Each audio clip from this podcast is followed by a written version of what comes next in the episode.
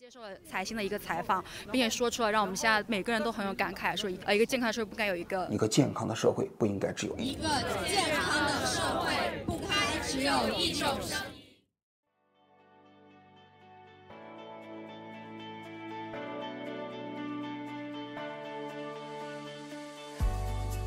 欢迎来到四零四档案馆，在这里我们一起穿越中国数字高墙。二零二三年九月二十五日。距离李文亮医生的去世已经一千三百二十六天，这位在武汉新冠疫情期间因为说出真话成为悲剧英雄的普通眼科医生，并没有被民众遗忘，为公共安全和健康充当吹哨人，成为他闪亮的墓志铭。在李文亮医生留下的微博评论区，每天都有成千上万的人写下日记，网民在这里和李文亮医生一起分享和倾诉自己的生活与命运。正如一位网友所说。李文亮微博成了互联网哭墙，一个安放人们良心的地方。由于李文亮的微博随时可能被网络审查部门下令删除，中国数字时代对于李文亮医生微博下的网民留言每日片段精选备份，直到该微博账号被关闭为止。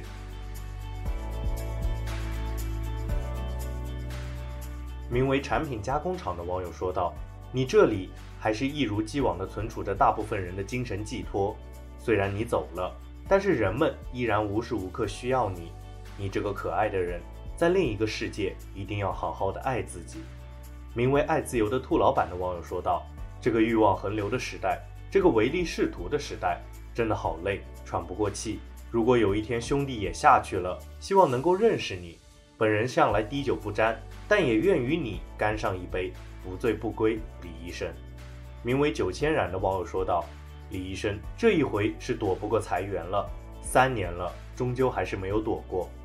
名为 Endo 的网友说道：“一年前的今天，二十七死，二十伤，愿他们在天之灵一切安好。”名为 Q 宋的网友说道：“兄弟，今天是黔南州大巴车的周年忌日，二十七人当场死亡，仅仅是所谓的密接，希望你们下一世更好。”名为 Endo 的网友说道：“贵 A 七五八六八。”名为海的女婿的网友说道：“今天也是贵州大巴几十人被违规连夜转运致死的一周年，其中还有一整个家庭死亡的日子。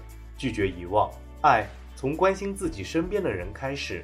他们又开始删评论，让我们遗忘了。”名为八道洲的网友说道：“去年的今天，贵州的一个大巴。”名为会飞的地瓜的网友说道：“他们又开始给孩子们吃预制菜了。”名为我能说啥呀的网友说道。李医生怎么说呢？我一直不是喜欢在李佳琦直播间蹲便宜买点东西吗？他前天说的那些话，我是真受不了了。我现在的月薪比二零一九年还低，是我不努力吗？不是，而且我已经越来越没有办法从打工之路上赚到生存的钱了。他越有钱，却何不食肉糜？二零一九年后，对于这个社会，对于生活，我已经再无期待和希望了。名为蒋 HW 的网友说道。又有人开始囤盐了，李医生，你是否为有这样的同胞而感到高兴呢？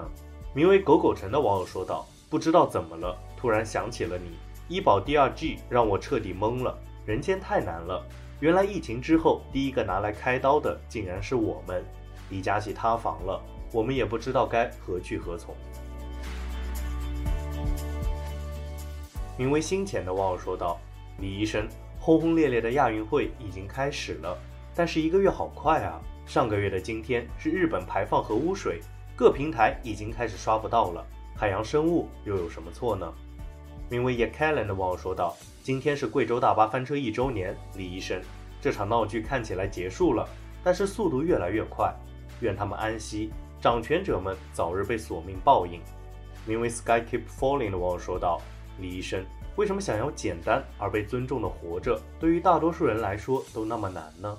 名为 Robin 的网友说道：“李医生，我又想起了那个在殡葬车后追着喊妈妈的女孩，眼泪哗哗的流。”名为朝影木兰的网友说道：“今天在知乎上又看到了你在训诫书上签字并说明白的图片，下面的评论好多不明白那张图片的意义。想到了微博看看你还在不在？你最后一条微博下的评论有多少了？一百万加。三年半过去了，有些人忘了你，有些人根本不知道你。”但总有人记得你，而我也是那众多怀念你的人中其中一个。九月一号开学了，祝好。名为长方体工程师的网友说道：“李医生，我们好像越来越糟了。”名为清风竹木的网友说道：“李医生，这日子可真难熬啊！毕业一年多了，收入都没到十万，还有三万加的钱要还，都没钱还啊！”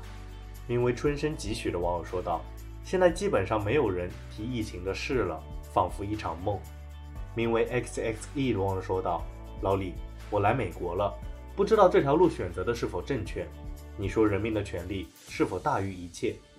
名为 Q 送的网友说道：“兄弟，今天又应付了所谓的公仆，好累呀。”名为薰衣之子的网友说道：“那段时间好像没有发生过什么，来到这里才能确定曾经惨烈过。”名为养活一个博号好难的网友说道：“李医生，恍惚三年过去。”今天在武汉坐了去金银潭的地铁，大家也不用戴口罩了，但是付出代价的人永远走了。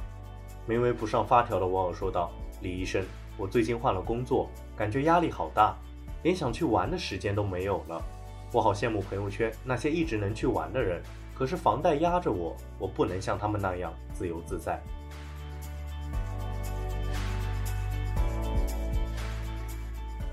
名为直斩北望的网友说道。李医生，好久不见，打了好多字，最终还是删了。喝了点酒，祝我安然入眠，梦中细叙吧。名为困奇阿的网友说道：“晚上好，李医生，今年是不戴口罩的第一年，比以前更难了。二零二三最艰难的一年。”名为 Summer 的网友说道：“好多人和我一样，喜欢没事过来这里看看。”名为小小土豆头的网友说道：“每当我受到不公的待遇时，我都会想起您的名字。”名为三块麻薯的网友说道：“李医生，晚上好。第一次在这里留言，因为今天是教师节，发现原来学生和老师之间也是要送礼的，我真的崩溃了，真的不懂这些人情世故。”名为这是一棵树的网友说道：“你为什么对这个世界这么好？你有没有恨过这个世界？”名为 Lancer 的网友说道：“这是网络上唯一一个可以倾诉的地方，任何时间、任何地点、任何人。”名为 Nonsense 的网友说道。已经快把你忘了，对于那段历史的记忆好像渐渐模糊。现在过得也很辛苦。名为回不到过去的网友说道：“医生，天冷了记得添衣。快中秋了，你有没有月饼吃？”名为咯哒咯哒的网友说道：“今天九月四日，祝愿李医生、您的妻子、孩子一切安好。”名为社员都是向阳花的网友说道：“李医生经常来您的地盘和您絮叨，看看这人世的冷暖。”日子就这样过去，谢谢您。名为我才是迪迦的网友说道：“李医生，今天从老师口中知道了你，说你是社会性不死的人。今天百度知道了你的事情，我觉得好难过。李医生，别怕，还有好多好多的人记着你，你没有被遗忘。”名为二雷友人的网友说道：“总是想起你，希望后人能够记住你，不让悲剧重演。”名为神一样的少年的网友说道。你说天空为什么这么蓝？人为什么能这么坏？名为老陈的网友说道：“李医生，疫情已经过去半年多了，现在不封城了，也不需要核酸了，大街上都没人戴口罩了。还记得你去世的那天晚上，我在微博一遍又一遍地刷着你的消息，从凌晨刷到天亮，最终没有等来奇迹。李医生，我没有见过你，但我知道你一定是一位好医生。三年了，我们都走出来了。”但你却留在了那个冬天。名为冰山下的思考的网友说道：“李医生的微博看不了2023年之前的了，难道那三年什么都没有发生吗？”名为墨者的网友说道：“卸载了微博，还是想来看一看中国哭墙。”